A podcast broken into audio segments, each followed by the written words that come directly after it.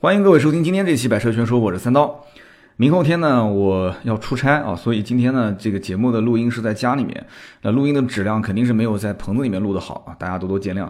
今天这期节目呢，想跟大家去分享一些听友问的问题，因为回看了一下啊，很长一段时间节目当中啊，也没有去啊回答很多听友的一些提问。其实听友的提问现在有很多，而我呢。一直也都在回答，我相信在我微博上留言的人，大家都知道，微博的评论我基本上是，我不敢说百分之百，至少百分之八十九十我都是回的。微博的私信呢，呃，我要跟大家说一下啊，微博私信我回的不是特别多，为什么呢？因为我始终觉得，就是微博的私信是你跟我之间私人的一对一的沟通，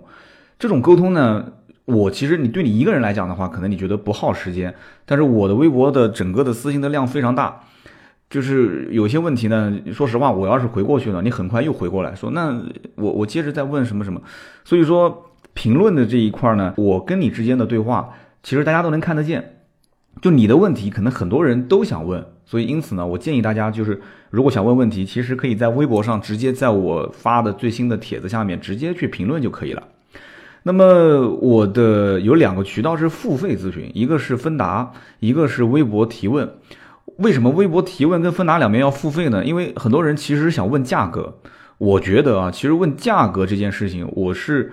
这个付费是拿你的钱拿的心安理得的，因为我这里给你的价格的这个咨询的，应该说还是相对比较准的啊。就如果说你觉得我的价格准，怎么判断？那我可以非常明确的告诉你，你可以把定金给我，我报出什么价格，我就可以按什么价格给你提。但是很多的一些异地的听友，可能也不是说。信任不信任吧，就是你，毕竟你是一个主持人啊，我也不相信说，我也没见过 啊，你在南京的这个车行，所以你让我一下打个一万两万的定金，说实话，你要换作是我，我也没见过你的面，我也不太敢。所以现在基本上就是，我建议大家付费的这种问答，你只用做询价是最合适的。芬达的询价只有八块八，我觉得这个价格应该还能接受吧。就是你的价格，你已经在 4S 店问到最低，问的不能再低了。然后你问我你是哪个城市的，我有一个模板，盾牌的微信里面也会说得很清楚。你问我一下，你说这个价格能不能再低？我这个价格有没有被坑？嗯，大概是有一个什么样的行情？你能不能告诉我？我会通过芬达六十秒的语音给你一个这个价格的判断，相对来讲还是比较准的。我个人对这个是比较自信，全国各地的听友问价格都没问题啊，因为我是专业做这个的车行，所以我全国各地的经销商的价格每一天都是实时更新的。包括全国各地很多经销商的店面的电话我都有，我哪怕帮你打个电话问一下都没问题。除了就我说的微博、微信，很多人可能新听友，包括老听友，有的估计也都忘了啊，都没加在这个群里面。说实话，我对社群的管理呢，相对来讲是弱一些。但是后期啊，我们一定会在这上面会啊多加管理的。一个就是我们的微信四六四幺五二五四盾牌的微信没有加的，大家可以去加它啊。后期会有一些新的动作。那么 QQ 群呢是幺四七八幺六幺五幺。啊，QQ 群幺四七八幺六幺五幺，我们的 QQ 群呢敞开来加啊，大家反正感兴趣的都可以加进来。后期呢，我们慢慢的会在群里面搞一些活动啊，就是做一些案例的分享，我会找很多的一些有经验的朋友去做主题啊。现在很多的一些做社群的人在教我做这些事情。那么今天呢，这期节目呢，跟大家说了，呃，挑了有一二三四个问题点。有人说啊，才四个问题这么少。其实呢，我觉得把一个问题如果能说透的话，四个问题也可以说很长很长时间了啊。呃，这几个问题都来自于微博啊，包括我们的芬达。呃，有人讲说微信订阅号上我问的问题你能不能看得见？很抱歉啊，微信订阅号我们主要是分享内容，所以后台尽量不要给我这边留言，因为微信订阅号的留言我基本是看不见的，就除非你的问题非常着急。啊，你也只能通过微信订阅号来找我的话，那编辑有时有的时候会跟我说，就是我们刀妹，他说，哎，刀哥，有人问个什么问题，然后我会告诉他怎么回答。所以呢，通过微博啊，或者通过像芬达微博提问这种形式，可以去进行咨询。那我们先说一下第一个听友的问题啊，这听友是微博上的，叫用户六二五幺三六七七零零，这就一看就应该是新注册的，就是没有去在后台设置自己的名字啊啊或者图片啊什么的。有一些听友呢，真的也是很支持我们，就是说，他本来是不玩微博的，然后后来就一看说，哎，跟刀哥这边互动可能在微博上更直接一些，所以就是特意去注册啊，用个手机号啊或者怎样，就会出现这样的一种，就用户然后后面一串数字这样一个 ID。这朋友问呢，他说，呃，刀哥推荐一下，就是我的人生中第二辆车。因为五年前啊，由于当时呢确实太穷，哈，谁都穷过，也不是你，我们人人都穷过，不是你一个啊。他说我太穷，我拿不出很多钱，但是呢，我很喜欢车，所以呢，我第一辆车买的是手动豪华版的长城腾翼 C 三零。那么这几年呢，自己这个拼搏努力之后，我积蓄了一点钱啊，积累了一点钱，想换一辆好一点的车，轿车也可以，SUV 也可以啊，鼓励鼓励自己。呃，这个兄弟呢，后面又紧跟着问了一个问题，他说我的预算二十到三十万，啊，家用，偶尔呢谈谈生意，有两个孩子啊，假期能带孩子出去玩，也就是说有一些长途旅行的这个需求，那么一年呢大概也就一万多公里，其实这个用量是非常少的啊，一年一万多公里，其实平时我估计也不怎么开。那么路况不错啊，跑一些省道，跑一些高速，拥堵的路段不多，所以我就是判断啊，分析这哥们儿应该不是在一线城市或者在二线的一类城市。那么他说我看了 A4L 的时尚型跟风尚型，然后看了迈腾的 2.0T、君越的 1.5T、新途观 L 1.8T 豪华版和柯迪亚克的 1.8T 豪华版，但你没说清楚啊，柯迪亚克 1.8T 豪华版有五座版也有七座版，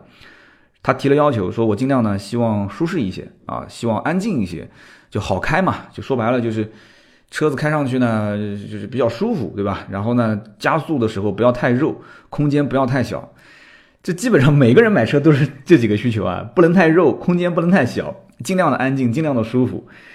呃，我只能给你提一点要求，就是要求也不能太高哈。然后呢，这哥们儿又补充了一个问题点啊，我一会儿就总结下来，一次性的给你回答啊。他又补充了一点，他说还有一点就是 A4L 的。这个 2.0T 的发动机跟迈腾的 2.0T 发动机是不是一个发动机？它们俩之间有什么本质的区别吗？啊，然后它的油耗之两个人之间两个车之间差别大不大？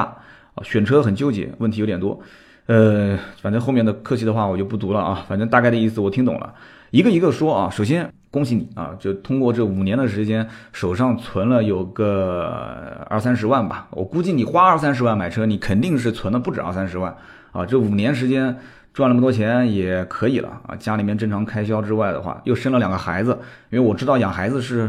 还是相对来讲比较是消耗人民币的啊，所以这个情况下，你生了两个孩子，而且还能去存下这么多钱，这几年还是挺成功的啊。那么你以前开的这个腾翼 C 三零，就长城腾翼 C 三零，这个车的故事比较多啊。我们大概分析一下你以前开的车，我们再聊一聊你现在适合开什么车啊。这个腾翼 C 三零以前是二零一零年上市的第一代车型，你是二零一二年前后买的，因为你说你车开了五年嘛，那你应该是买的一二款，或者可能是当时一零年呃一零年上的那个第一代和一二年的这一代之间转换的过程当中买了一个老款，都有这种可能性，所以你没说清楚啊，我不太不不太了解。如果是二零一二年你买的这个就不叫腾翼 C 三零了，所以我判断你应该有可能你买的还是二零一零款。因为一二年的这一款型就已经是叫长城 C 三零了啊，兄弟，这个我还是怀疑你买的是第一代，就是一零款的那个车型。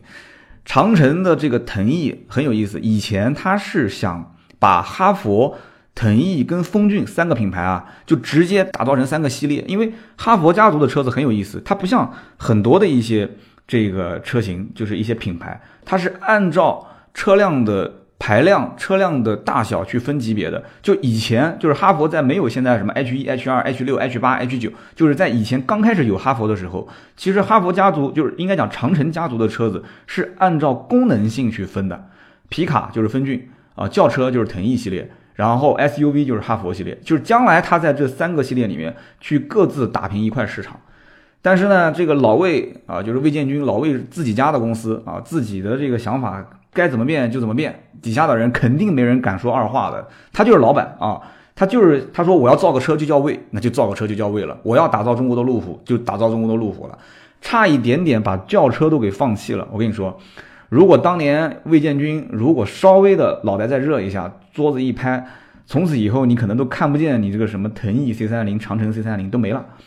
而且哈佛就是 H 六，就这个车现在不是卖的很好吗？H 六最早上市的时候，二零一一年挂的就是长城的标，啊，后来才改成挂哈弗的标，然后独立这个品牌去做经营。而且当年还有一个情况就是，长城是想把这个哈弗，包括我刚刚说的什么所谓的腾翼，其实也就是长城轿车，包括风骏这三个品牌全部独立出去，然后各自去开分销网络。我跟你说，当年如果长城这么玩的话，那死的会非常难看啊，非常非常难看，因为已经不止有一个品牌是这么玩的了。比方说奇瑞跟观致之间的关系啊，就是独立分销啊，结果死得很惨。那么哈佛想成为中国的路虎，我个人觉得他可能没读清楚当年这个这个这个罗孚的一个故事啊。他如果看看罗孚就知道了，罗孚当年旗下其实也是先以轿车打开市场，然后才慢慢慢慢的啊什么路虎啊，因为罗孚集团的嘛，对吧？包括 mini 啊这些都是他们这个旗下的，而且技术都是共享的，互相之间都是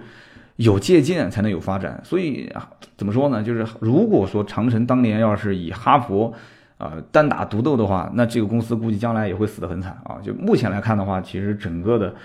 发展的趋势也不是特别的好啊，我不是特别看好这个公司的后续的发力。所以呢，你这个长城的腾翼的 C 三零这个车，应该说陪伴你五年，对你后面选车的很多的一些价值观是有影响的啊，包括这个车的一些驾驶的感受，我可以负责任的讲，这车你开到现在，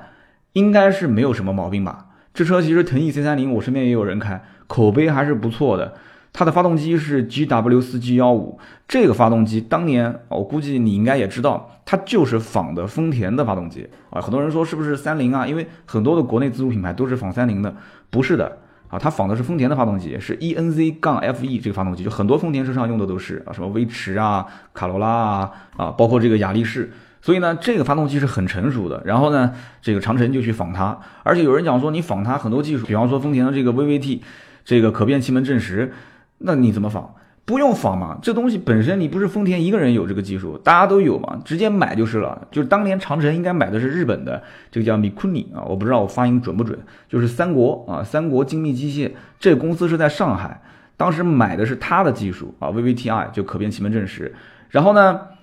又买了一个什么呢？就是铝合金的缸体，就是这个整个的发动机铝合金的缸体用的是乔治菲希尔，也就是 GF。我估计很多人应该是见过这个牌子，它是在中国也有工厂去造的啊，在国外进口的话成本太高了。包括我刚刚讲的这个叫米库尼，就是三国精机啊，三国精机其实在很多的一些高档的摩托车的化油器上面也可以看得见。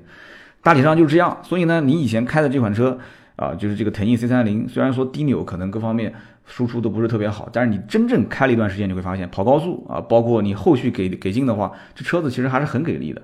所以呢，你现在买车，你说动力不能太肉，你再回过头来看一看，你虽然你以前开的这款车是一点五排量的，但是呢，在同级别当中，一点五排量这车其实不算肉，而且本身车也不算大啊。呃，当年你估计六万多块钱的车，现在也就最多值个两三万吧，三万块钱不到。所以呢，你现在买一个。这个所有你刚刚给我看到这些车型，什么 A 四啦、迈腾啊、君越啊、途观 L 啊、柯迪亚克，你可以，你给我感觉就是相当于我从当年的奥拓一下就换到了啊，也差不多啊，我从奥拓是换到了 CRV，你从腾翼 C 三零一下换到了这个这个这个有可能是奥迪啊，那奥迪的话，那你就是等于我是从奥拓直接换到了奔驰 C 了啊，所以呢，我觉得这个步子呢，要不要跨那么大啊？我给你几个建议，首先呢。我们一个一个来啊，呃，如果说动力不要太肉的话，我觉得可以 pass 掉君越 1.5T 了啊。有人讲说，刀哥你不就是看排量吗？君越是1.5啊，对吧？然后那个柯迪亚克跟途观 L 都是一点八，迈腾是2.0，都是带 T 啊。我不完全是这样，君越的 1.5T 当年刚上市的时候，4S 店全部都是试驾车都是一点五 T，我第一时间试的就是这个车。我当时的感觉呢，其实并没有带有是有色眼镜啊，就说啊这车是一点五 T 的，所以我觉得这么大个车带不动。我当时就是抱着我先低速开，然后上高速开啊，然后急加速啊，就用各种各样的方式，就用那种日常驾驶的各种环境去测它，给我的整体感觉就是，虽然这车是一百七十匹马力带一个一点五吨的车啊，感觉上应该是这个动力是够用了。我前段时间刚拍完我那个。呃，奔驰 C，我奔驰 C 其实你讲起来动力跟整个的车辆配重还没它这个好呢。它这个是一百七十匹，一点五 T 带一个一点五吨的车，我奔驰 C 是一点六四吨吧，对吧？一百一点一点六吨，至少是一点六吨往上走。然后我那个车子才一百六十一百六十八还是一百六十四匹马力，还没它这个一点五 T 的马力要动要大，但是一样够用啊，对吧？一样是够用啊。这车呢，一点五 T 摸着良心讲啊，但是它这车比我大啊，它车子比我长，所以呢，你开这种车，就是偏行政级的这种这种车型，又长又又像艘船一样的，你实际的驾驶体验啊不会特别好，就是在动力上你不会感觉到说啊这车操控很灵活，然后动力都是呼之即来的。而且还有一点就是通用它做变速箱，特别是这个七速双离合变速箱，我个人觉得啊不是特别的赞。而且你看现在就是马上后面要上的新君威啊，包括现在的这个雪佛兰的探界者。全部都在上九 AT，所以我可以拍着胸脯讲，这车很快就会换九 AT 变速箱啊，很快就会上九 AT。九 AT 以后是别克家族的一个一个主流，所以呢，这个双离合变速箱我觉得是拖了它的后腿啊，拖它后腿。这台车呢，你要说空间肯定是不小，但你回头看一下，你你你轿车选的这几款都不小，奥迪的 A4L 和迈腾的 2.0T 哪个小啊？后排空间都不小。但是呢，你因为是考虑到轿车也行，SUV 也可以的话，那我告诉你啊，SUV 的优势是在于头部空间，就你的坐姿会比较直，以及啊，如果说你买柯迪亚克，可能你会考虑 1.8T 或者是五座或者是七座，七座的话，它有可能会有一个第三排空间啊，你轿车不可能有第三排嘛，你轿车如果第三排，你就是 MPV 了，你怎么会有第三排？所以它可能优势会在于柯迪亚克有个第三排，勉强有的时候可以够用啊。如果是个五座版本，它其实后排空间同级别去比轿车的话是没有优势的，但头部空间有优势。还有一个呢，就是后备箱，因为你有两个小孩儿，所以很明显你可以考虑一点，就是说后备箱你到底是要放不要放什么东西？你看你平时如果两个孩子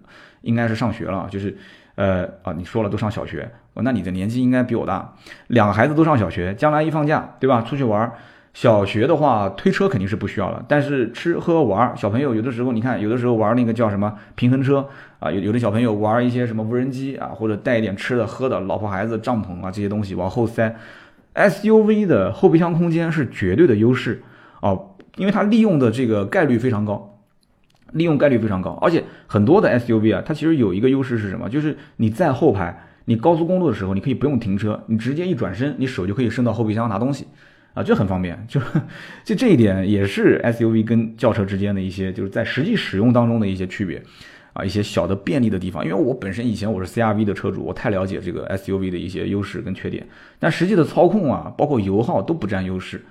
呃，你呢，现在是第二辆车，所以我基本上可以判断是什么，就你纯粹是为了品质升级啊，就说白了就是这两年混好了，混好了，觉得以前那个车跟自己的这种社交符号。啊，档次各方面都跟不上了，对吧？你可能衣服啊，这个表啊，这个鞋子啊，皮带啊都换了，都名牌啊，也也有可能不是这样的啊，我就随便猜。然后你的交际面人群啊，人人都开的都是一些合资品牌的车，甚至都是 BBA 的车，所以你觉得说我有这个能力，我何苦这样为难自己呢？那我不如换了。所以你纯粹是品质升级啊，你品质升级上来讲的话，你刚刚又讲又对动力、有空间这些都有要求。我个人感感觉啊，就是 A4L 跟迈腾 2.0T 这两个轿车是最直观上给你感觉就是动力很充沛的啊。A4L 是一百九十匹配一个七速双离合，迈腾呢是二百二十匹，就理论上讲，就是迈腾的动力是比 A4 的动力要要大啊，大了三十匹，大三十匹。你别看说才三十匹，你知道一百九十匹多三十匹是什么概念？几乎就高出了百分之二十。两个车的车重又差不多，应该都是在一点五五吨吧，一点五吨多一点。所以呢，你要按照这样来算的话，其实而且两个都是七速双离合，其实应该迈腾的整个的动力是感受比 A4L 要好。但是实际你去开的话，你会发现并不一定是这样。A4L 的方向盘更轻，油门也更轻，就感觉油门轻轻一点，车子往前窜。什么原因？其实你可以看就。讲到后面一个问题了，就是你会问，你说 A 四跟迈腾两个发动机都是 EA 八八八，都是第三代 EA 八八八，那两个车子发动机有区别吗？油耗差别大不大？这一点就正好跟你讲一讲，什么原因？A 四 L 跟这个迈腾最大的区别，你可以稍微在网上看一下，你就知道了。两个车虽然都是 EA 八八八的发动机，但是它们最大的区别在于，奥迪 A 四 L 是奥迪开发的 MLB EVO，它是一个重置模块化平台，而这个。大众的这个迈腾，因为大众帕萨特还没换嘛，对吧？大众迈腾现在已经换平台了，它最新的平台是 MQB 的横置模块化平台，一个是发动机重置，一个是发动机横置，而且重置发动机其实在很多的一些这个，包括像宝马以前用的是纵置发动机，现在也是改横置了。就纵置发动机，它在动力输出这方面是更加的直接啊，更加的直接。还有一点就是本身奥迪呢，它这个车子卖的也比较贵，所以造价各方面成本也比较高。它这个车全系都带有 AVS 的一个这个可变气门生成的一个技术，而且压缩比跟迈腾也是不一样的。所以你要是从纸上谈兵上来讲的话，这两个车从平台上来讲，从细节上来讲，都是有很多明显的设计差异的。而我觉得更多的是你应该去开，你开完之后你不就很清楚了吗？A4L 跟迈腾两个车动力哪个更直接？其实我觉得应该一个是打八分，一个打八点五，都差不多啊。那么再说一说整个的你选购的这些车子的目前市呃市面上的优惠状况。途观 L 啊，这车它不像以前的老途观，说上市加价，然后一直加一直加。途观 L 这个车现在已经是有优惠了。我最近几期节目会呃筹备一个话题，就是专门会讲中大型 SUV 未来的一个市场价格的走势。我个人十分十分的。不看好这个市场，虽然说这个市场是合资品牌，而且是溢价能力非常强的，像大众啊、通用啊这些品牌必争之地，因为利润非常高。但是我觉得，虽然说利润高，而且也没多少人可以去抢这个市场，因为你看自主品牌去做中大型 SUV，基本上都是做不上去的，因为你品牌承托不了这种调性。那么合资品牌里面真正能拿得出手的，对吧？也就是南北大众加通用啊，最多加个福特，你还有怎么样？还有几个品牌能做？这很少，非常非常少。所以这个里面。车型以后越来越多的情况下，这个品牌未就这个中大型 SUV 未来的价格的走势一定是越来越低啊！如果说整个的量不放开，你比方有人说刀哥，你当年预测冠道的时候，你不是说这车很快会降价吗？哎，本田，说实话，我基本上预测本田的价格测一个错一个。你还记得当年本田思域，我当时测的也是降价啊，我说这个车正常应该优惠幅度在一万块钱左右，为什么呢？就当时我虽然觉得说这车的竞争力很强。但是你像丰田的卡罗拉啊，包括像日产的就同级别的车，基本上优惠幅度都是在一万到一万五啊。包括卡罗拉后来做了这个呃雷凌双擎、卡罗拉双擎之后，很快也都优惠到三千到五千。所以我觉得一个这个本田的思域再怎么说 A 级车都是用来跑量的，一个用来跑量的车怎么可能不优惠呢？怎么着也得优惠一万块钱。那么同样的道理，你说推到当年我去推测这个冠道。不是一样的吗？而且冠道一上市，很快我们也听到消息，就是东本要上这个 URV，所以我觉得这车同门之间要竞争，而且本身这个级别里面，你像昂科威这些是必打的对手嘛。楼兰虽然卖的不怎么样，但也是一个竞争对手。包括途观后面要上途观 L，所以我觉得应该要优惠幅度肯定是得有。你看途观 L 现在都优惠一万了，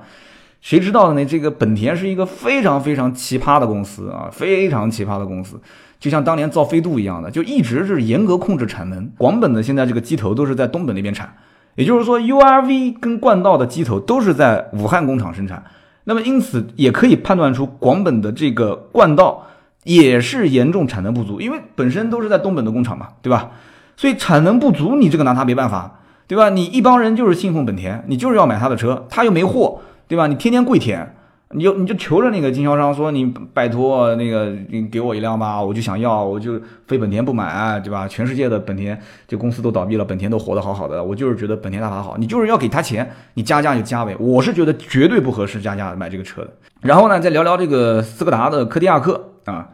斯柯达的柯迪亚克这个车子呢，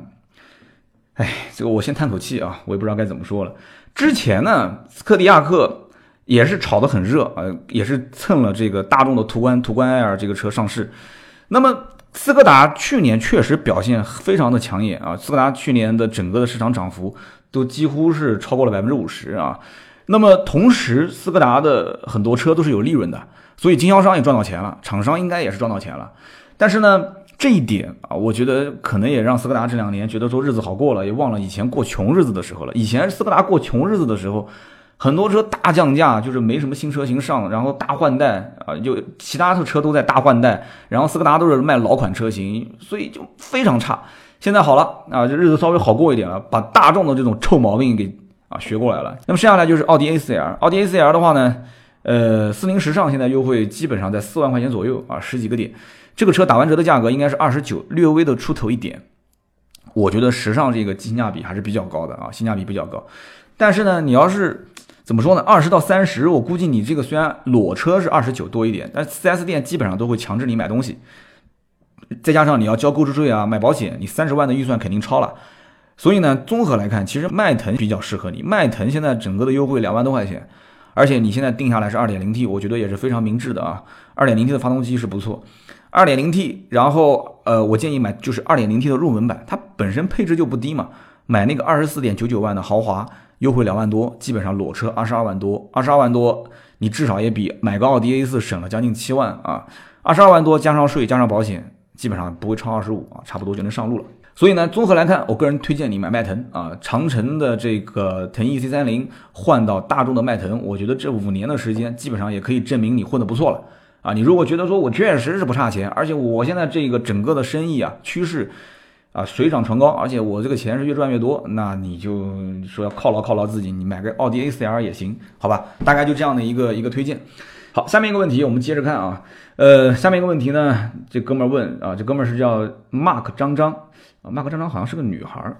她说：“这个我是北京的听友啊，这个很多一些客气的话啊，说这个关注了叮叮叨叨和喜马拉雅百车全说，然后其他的栏目都取消订阅了，谢 谢谢谢。”他说：“这个有一个问题想咨询啊，我想买沃尔沃的 x C 六零四驱的致敬版啊，官方报价三九八九，就是三十九万八千九，现在问到优惠是八万八，呃，做分期就是分期就贷款嘛，然后呢买保险在店里面。”但是我不买装潢，有三个问题。第一个，砍价砍到多少钱才是合理的极限值？第二个问题，年底新款叉 C 六零会上市吗？现在买合不合适？呃，未来会不会继续降价？然后第三个问题，这个车小毛病还多不多？好，我们一个一个的说啊。沃尔沃的四驱的致敬版三九八九，这个配置呢还是比较推荐的啊，你可以看一下，就市面上基本上大多数买沃尔沃叉 C 六零的人，呃，选这个配置比较多。性价比比较高，优惠幅度八到九万。我给你这么一个比方吧，沃尔沃的 x C 六零，就算它是老款，就算是一个将近十年没有换代的车，就算它是一个从进口版本变成国产版本的车啊，但是怎么说，x C 六零它也是一个跟奥迪 Q 五、跟宝马 X 三、跟奔驰的 G R C 一个级别的车啊。瘦死的骆驼它比马大，开出去它也是个沃尔沃啊，怎么着它都是。这个级别的车，你根本不能否认，对不对？三十九万八千九去掉个八九万的优惠，你自己算算，这车也就是三十冒一点头。我刚刚才回答完前面那个哥们儿的问题，对吧？前面那个哥们儿买个奥迪 A4L 也要花将近三十万啊，买个迈腾办好了上路也要花到二十五六万。你这个沃尔沃 x C 六零，我跟你说啊，就这个我不是帮他们打广告，就这个行情基本上也就是在新老款交替要换代的时候才会出现啊。你说再往下降，我也。保不能保证说这车是不是有可能降到十万、十万零五千，但是也基本上就是拖的也就剩一一条裤衩了啊，就基本也是差不多到底了。八万八的优惠呢，我再跟你说一下啊，这应该算是非常非常好的一个行情，因为我看了一下，就是经销商，就像我们之间互相的这个二级经销商的大客户批发，也就是在八万到九万之间啊。如果同行之间我有客户，有人能给我八万五、八万六，就这样的一个纯现金优惠。不带任何附加条件，我也可以接这个车，所以你还到八万八的现金优惠。如果 4S 店没有强制要求，这个价格非常好，可以提，没有问题啊，一点都不坑。呃，再回答你的这个关于上市时间的问题，新款的 x C 六零用的是这个新的 SPA 的平台啊。那么现在目前这一款老的这个在售的 x C 六零，虽然说虽然说这个车是二零一四年的时候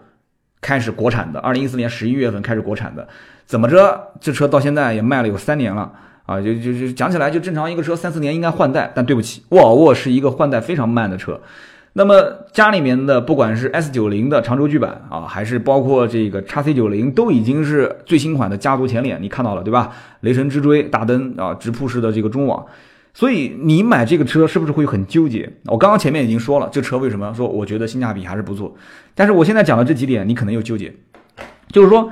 马上这个后面啊，新款就要上市，你照片什么你肯定是看到了。很遗憾啊，很遗憾，上海车展刀哥没看到这款车，为什么？因为没来。为什么没来？后来我节目里面也说了，我是怎么分析的呢？就是说，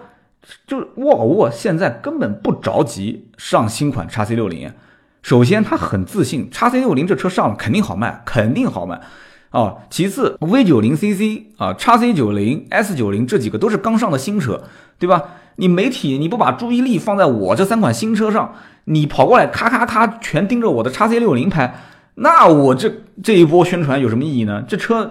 铁定了一七年是不会上了啊！就叉 C 六零的新款，基本上一八年啊，估计也就是二季度左右才会上。这车国产的沃尔沃的叉 C 六零，怎么着也得卖到二零一八年的年头啊！哎，二零一七年肯定全年都是卖这车，不用说，哪怕优惠就是八九万块钱，他也得挺着卖，卖个一年再说。我刚刚为什么说叉 C 六零后期一定好卖呢？首先，这个车今后它的自己的定价就不会特别高哦，我不敢说是不是会比现在的定价还低，但是它的定价一定不会高。其次，这个车。它将来一定会怼配置，你看现在林肯就是一个最好的一个例子。林肯全系主动安全配置基本上从最低配开始就怼得非常非常高，这个车肯定不用说。叉 C 六零，你想想看，沃尔沃现在沃尔沃说什么？而且那个 SPA 平台 SPA，它提倡的是什么？就是我沃尔沃家里面的那些主动安全，对吧？什么 ACC 自适应巡航，什么自动泊车，然后各种什么跟道路之间的互通系统，这些东西我都给你上。而且我从最低配直接给你标配，我个人猜测后面叉 C 六零上市的最低配，这些主它可能会减一个什么，我估计灯也不会减啊，因为它这个 LED 前大灯是一个最显眼的这个这个这个提升逼格跟档次的一个，如果它把前大灯给减配了，就是低配版没有的话，那我觉得是非常失败的一个举措，我估计是不会减，全系标配 LED 大灯，然后全系标配这些主动安全配置，那么其他方面可能给你减一点啊，可能没有电加热啊，啊，可能没有这个双区恒温空调啊。啊，可能没有一些什么什么什么车上的这个一些娱乐的影音系统，就无非这些方面可能会少一些。但主动安全，我个人判断，将来叉 C 六零一定会标配啊，这是它的唯一能在市场上存活的一个一个可能性。然后你问我这个沃尔沃的小毛病多不多？小毛病呢，倒真的不多。我身边开沃尔沃就各种车型的人都有，真不多。但是呢，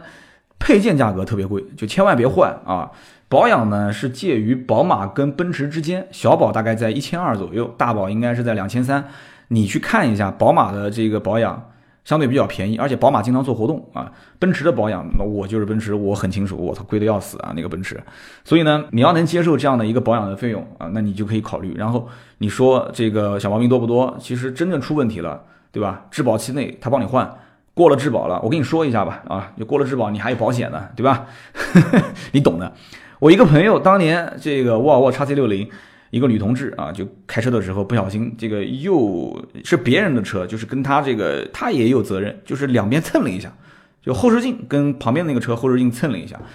呃，也不严重，因为蹭完之后后视镜它会有一个韧性啊，它你可以用手扳，你可以把它扳回来，甚至电动的嘛，所以呢就蹭了一下，他就觉得说没事，双方也没找说你赔我钱我赔你钱就不赔了，就互相就回去了。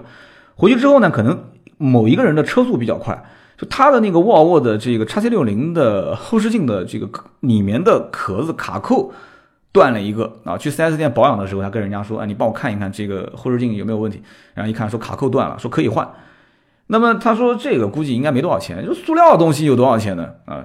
结果你猜多少钱？就换一个后视镜的基座，一个就后视镜它转向灯嘛，转向灯的这个镜壳和灯壳啊，人民币四千。你要知道，这种车身的这些外壳的一些装饰件啊，很多的这些都不是车厂自己造的，都是从第三方公司采的啊。有一家公司叫麦格纳啊，你可以在网上搜一下麦格纳啊，麦格纳公司，呃，你你可以查啊，就有一些价格可能是对外的，就是你你要如果是有人做这种零部呃汽配啊零部件的话，你可以去问一下，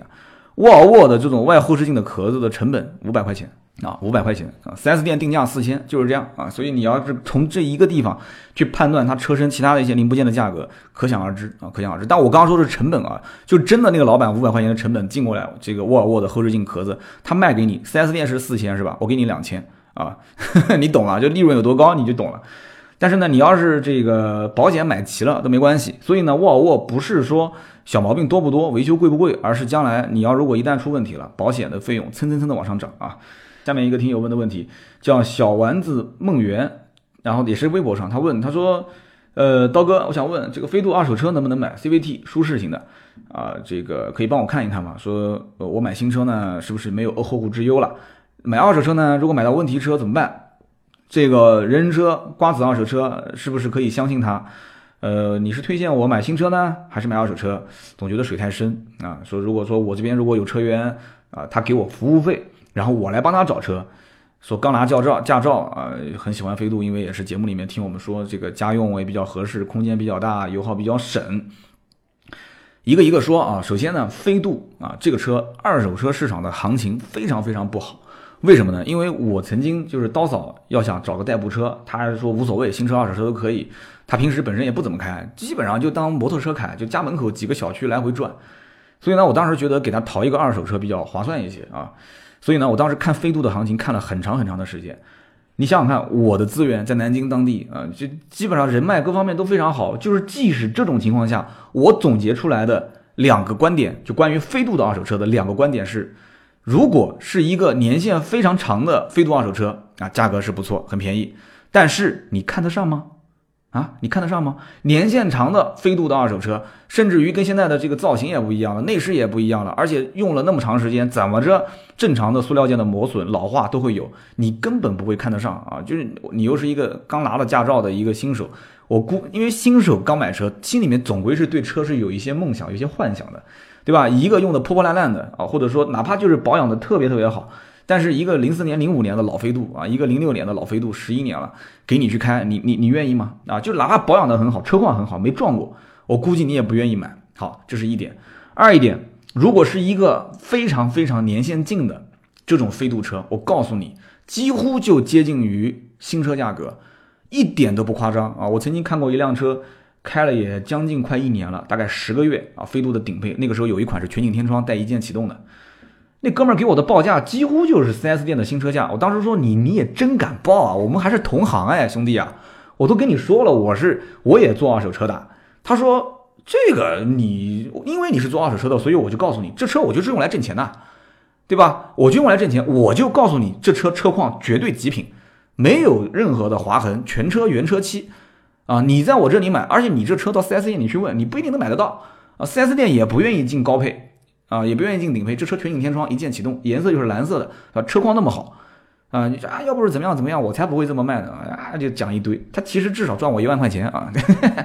所以当时呢，我就知道这件事情，就是飞度绝对是在任何的二手车的老板手上是用来赚钱的，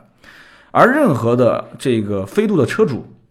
你再回头想一想，用的时间久的那些飞度车主，他一定是把这车炸到已经是就是开到不能再开了，倒也不是说开散了。就是说，绝对就觉得说，我手上的钱已经完全没必要再开飞度，我去换一辆车。你想想，开多少年？就这一类人，他把飞度车给换了。而且我看过很多开飞度去换奥迪、换宝马、换奔驰的人，啊，现在网上不有个段子吗？我再也不要过这样的生活了，叭，把那个奔驰车钥匙扔了，然后换了一辆飞度，我要 GK Five 哈。所以就就这段子啊，就我们就不说了。我个人建议啊，二手的飞度车，你除非是真的。啊，就预算比较紧张，而且你有一个懂行的人带你去看啊，你可以去买一辆这个性价比各方面相就不，其实我倒觉得飞度没什么性价比，就飞度是个很奇葩的车，新车也没优惠，常年没优惠。飞度即使当年老飞度、新飞度换代，老款飞度也才优惠八千块钱，最多的行情也就是八千块钱，不到一万。现在飞度的优惠基本也就是两千到四千，因为厂家它控制产能。我前面在说那个本田冠道的时候，不我不也说嘛，产能不足或者是控制产能啊，反正就是不给你造出来那么多，很奇葩啊，很奇葩。那么人人车、瓜子二手车能不能考虑？可以，对吧？这些网站背后都是投资公司投资的啊，所以这些公司怎么说，他至少有个人啊，怎么说呢？就是好歹给你验一下啊，就最起码有个人帮你过一遍。你说一定能在瓜子跟人人车上买，然后不会是？什么什么这个事故车吗？也不一定。现在的因为这个林子大了，鸟就多啊，就评估师多了，有人负责，有人不负责。真的出了问题了，也就是平台承担，然后平台再给你扯皮。所以说百分之八十吧，基本上可信啊。就剩下来的话，这个也有运气的成分。价格都不低啊，价格都不低。人车啊，这些都都是飞度。你想这么好卖的车，它干嘛还要挂在网上？就是因为车商开过价了。他去换车到 4S 店、二手车行，他也开过价了，他都不愿意卖，他才挂到什么人人车挂子二手车啊，以什么个人跟个人之间交易？为什么个人跟个人之间交易呢？就找凯子，找那些不懂的卖嘛，对不对？我讲的凯子是什么意思？就是说你不差那点钱，或者你根本就不懂二手车行情，你要的就是车况，车况要好，车要新啊。我曾经有期节目不也聊过嘛？就为什么我认为准新车就不适合。这些买二手车的人，因为准新车的性价比不高嘛，啊，最后呢，就你问说能不能找我，找我可以啊，我有二手车车行，但是我主做不是这些，我主做的是 BBA 啊、路虎啊、保时捷这些，但是呢，你找我，我可以帮你寻，有一个前提，定金寻车啊，就大家听友也可以听好，就是说找我们去去提二手车没有问题？没有问题，定金寻车，什么叫定金寻车呢？就是说你提供颜色啊、车型具体的车型，你比方说这个。呃，应该是个女孩啊，这个妹子，她说我要一个本田飞度的 CVT 的舒适型，OK，没问题。你定好车型啊，甚至款哪一年的哪一款，定好颜色，定好年限，定好公里数，你说大概也就是两年以内，公里数大概不要超过两万，OK，你把它全部锁死，你告诉我上牌地点什么地方，你告诉我啊，上牌地点是南京，好，我给你一个合适的价位，就这个价位区间有没有问题？你说没有问题，我帮你找，啊，找到之后我收你百分之十的定金啊，之前我收你百分之十的定金，找到之后我们只有一次看车机会，就带你直接去看这款车，看完之后你觉得说车况。不符合要求，就是说我这边说错了啊，就比方说车明明跟你讲全车是原版漆，没有做过漆，你过来一看说，哎不对，引擎盖上面做过漆，你可以要求我赔偿啊，或者说我退定金啊，你要怎样都可以。如果说车况没有问题，车车必须买走，啊就这样，就是现在二手车的这种定金寻车都是这个道理，价格提前谈好啊，然后定金提前收，帮你找到一款车，你直接过来看车况，车况没问题直接提走，你也别说啊，我就信任你刀哥，没有什么信任不信任。就车况说话啊，就价格说话，我肯定是不会去说拿一些什么假车去忽悠人。但是有一个前提是什么？就是二手车也有看走眼的时候啊。我们底下也有十几个评估师，十几个评估师，最差的一年就最差的这种评估师年就是这个这个工作年限也是三五年，三五年的评估师一年要估多少车？一个月最起码少说五六十台吧，一天估个一两台肯定是要有的，一年就是五六百台，五六百台车当中出一些小问题太多了，太多太多了，看走眼的。啊，大概就这么个情况。好，我们继续再说一个这个这个问题啊，一个叫阿拉雷，就是芬达上面一个朋友，他虽然叫阿拉雷，但这哥们儿应该是个男的啊。他说我是个飞行员，他说他有很多的一些飞行员的同事都在听我的节目，人呢是在海口。这哥们儿一开始没说清楚，他说我是哈尔滨人，然后我他没说人在海口，他说我是哈尔滨人，我就以为他是在哈尔滨买车，然后呢，后来连续芬达上面这个付费提问问了两三遍。就是连续打了好多好多字给我，他才说啊，说我其实是哈尔滨人，但是在海口啊机场，然后飞北京，就经常飞北京。这哥们儿呢，而且还曾经公派到美国啊去学这个飞机驾驶。所以这哥们儿他说，他说我对凯迪拉克这个品牌特别认可。凯迪拉克呢，在美国是绝对的豪华品牌啊，北美地区。这个相对来讲，就是说本土的，就比方说像凯迪拉克这种啊，像包括美国本土，就是像雪佛兰这些品牌啊，包括日本车，保值率会比 BBA 要高很多啊，路上见的也多。那么他很喜欢凯迪拉克的品牌，所以他想买一个凯迪拉克的 ATS-R。他对这个品牌的外观啊、性能啊，包括品牌文化都很认同啊，所以凯迪拉克这个车就是这样，就两个极端。就是不认同的，你怎么说他都不认同。就像我，我就是真的是，我觉得我一辈子不会买凯迪拉克的车。但是你像上海很多人就特别喜欢凯迪拉克，你比方说像那个 A T S L，包括那个 SUV 叉 T 五，很多人就喜欢买。那个上海街头到处都是。他说我买这个 A T S L 呢，是上海口的牌照啊。这哥们儿应该也是定居海口，常年是不回东北了。呃，他有一辆一四款的大众 Polo 啊。一六年一月份上牌，还有一辆呢，是铃木的雨燕啊，铃木雨燕二十周年限量版。哎，这哥们儿为什么买那么高的配置？二零一三款，其实你不用说款，我也知道，因为二十周年限量版就是那一个二零一三款。一四年的五月份上牌，他说这两款车能卖多少钱？一开始也没跟我说清楚这两个车上哪边的牌照啊？你在海口，你车是在海口开呢，还是在你老家哈尔滨开？结果呢，他说是哈尔滨啊，哈尔滨的两辆小车。那么好，你的问题基本上问清了，然后他又告诉我说，凯迪拉克他问到北京的行情是八万二到八万七，所谓的八万二到八万七，我可以百分之百的判断，你的眼里只有八万七，你没有八万二，因为买车的人都是只看最低价的嘛。那么他说这个。